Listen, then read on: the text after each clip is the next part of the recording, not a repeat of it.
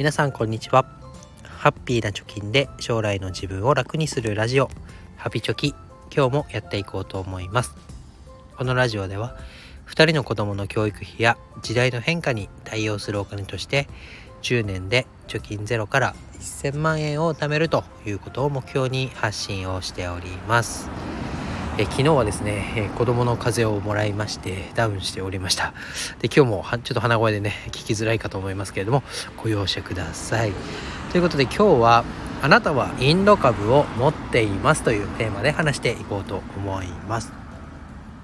まあね、え、投資をやっていくとこれからね伸びる企業はとか伸びる国はとか伸びるなんだ分野 IT とかなんだろう環境とかねそれは何だっていうのを探して、えー、今安いところをが成長にかけてね、えー、どんどん投資をしてで5年とか10年かけてそのリターンをねもらおうというような動きになると思います。その中で今注目されているのがインドだと思います。でインドのね株。持っといた方がいいのかなとか今から仕込んでおいたら10年後ちょっとウハウハになってるかなとかそういう風に考えてインド株を探している方もいるかもしれません。しかしですね今日の結論としてはあなたはもうインド株を持っていますよということで、えー、話していきたいと思います。まあ種明かしじゃないですけどこれは、えー、投資信託の、まあ、EMAXIS スリムオールカントリーであればもうすでにインド株っていうのは含まれてるから安心してねということです。で自分で何とかしてねインド株を探してこれが成長するんじゃないかということで半ば賭けのようにね、投資をするのもいいかもしれませんけれどもオールカントリーっていうね世界の全ての経済の平均値を取るような形で、えー、全世界にベットをするっていう方法でもちゃんとインドには分散投資されているので、えー、まだね投資を始めたばかりの方とかまだ慣れないなという方にとってはもうオールカントリーを持っているだけで安心して、まあ、成長をね自分も享受できるんだといううなんだろう確信を持ってね投資続けられるかなというふうに思います。で今年のね9月ですかね G20 サミットでインドが議長国になりました。その時に、えー、インドという言葉と一緒にね国名をバラートというふうに記載をしてなんかインド動き出すのかなっていうふうな観測がされたりとかあとは国連の人口基金の世界人口白書2023年によると、まあ、2023年の世界人口っていうのは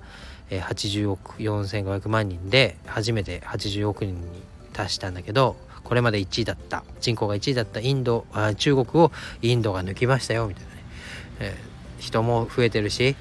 経済も成長しているインドっていうのがこれから注目されてるよねみたいな話になっているかと思います。まあ、ちなみに日本は12位で1億人ぐらいしかいなかったよみたいな感じですけど。で、えー、じゃあ e m a x s スリムのオールカントリー。どんな国にどれぐらい投資をされているのかっていうのを調べてみました。そうするとですね組入れの上位10カ国10カ上位10カ国のうちインドは10位に、えー、10位でした。でその比率でいうとアメリカが61%と半分以上の比率を占めてます。で2位が日本 5.5%3 位がイギリス3.6%というふうに続いて10位のインドは1.6%ということになってます。で、えー、これインドの中、インドの中じゃない、えっ、ー、と、インドは新興国株式、インデックスマ、インデックスマザーファンドの中に入ってるんですけど、その中で見ると、先進、あ、違う、新興国の中では12.8%というような比率で、まあ、韓国、中国とその後ね、続いていくというような感じですね。なのでインドの株も自分は持っているんだよというところでこのかつですねオールカントリーっていうのは保有比率を自動的に変化させている、まあ、自動的っていうかこのファンドマネージャーがやってくれてるんだと思うんですけどこの先進国とか新興国とか日本株みたいなところの保有比率もその時々の政界の経済情勢によって売ったり買ったりを自動的にやってくれているっていうことですね。でインド株式も、えー、歴史をたどってみると2009年の時点ではインド株の比率っていうのは0.89%だったのが2023年時点では1.5%ぐらいね上昇しているよということで、まあ、このインドが成長するよっていうのをこのオルカンの中でも見込んで保有比率を高めてくれているんだなというところになると思います。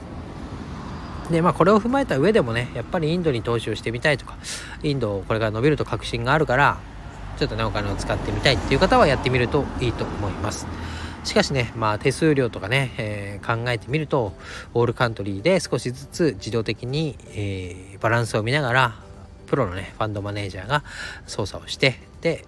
どの国がどれぐらいっていうのがベストっていうようなねこうなんだ指数に勝てるような状況で、え、運用していったものに我々は乗っかって恩恵をもらうっていうのが、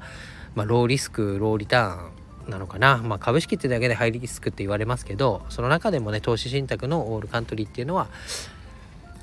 割と長期で持っている分にはリスクが低いような投資商品なのかなと思いますのでこれにね黙って乗っかってあとは元本をねどんどん増やしていってそのリターンに占める、えー、分母のね数を大きくしていくっていうの方向で進めていったらいいのかなと思います。で来年から新 NISA が始まるとですねこの EMAXIS スリムのオールカントリーっていうのは、えー、積立投資枠でも成長投資枠でもどちらでも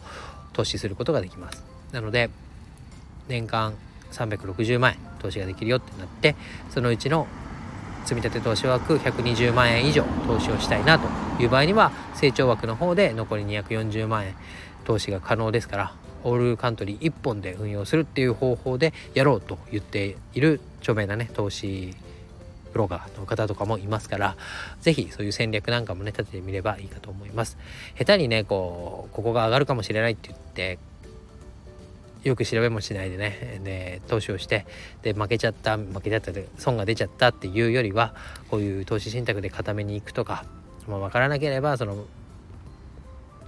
全体のね平均を取るっていう作戦でそこまで大きなリターンはないかもしれないけど徐々に徐々に雪だるまを大きくしていこうっていうような作戦もあるかなと思いますし私もその作戦でいこうと思ってますので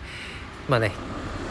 教育費っていうのは負けられ負けるっていうか損を出したらね元も子もないというか使いたい時に、え使えるお金がなくなってしまったらかなりのリスクというかどうなっちゃうんだろう戸惑うところでもありますので安定した運用を望んでいきたいなと思います。ということで今日は、まあね、インド株話題ですけれどもあなたももうすでに持っていますよということでお話をしました。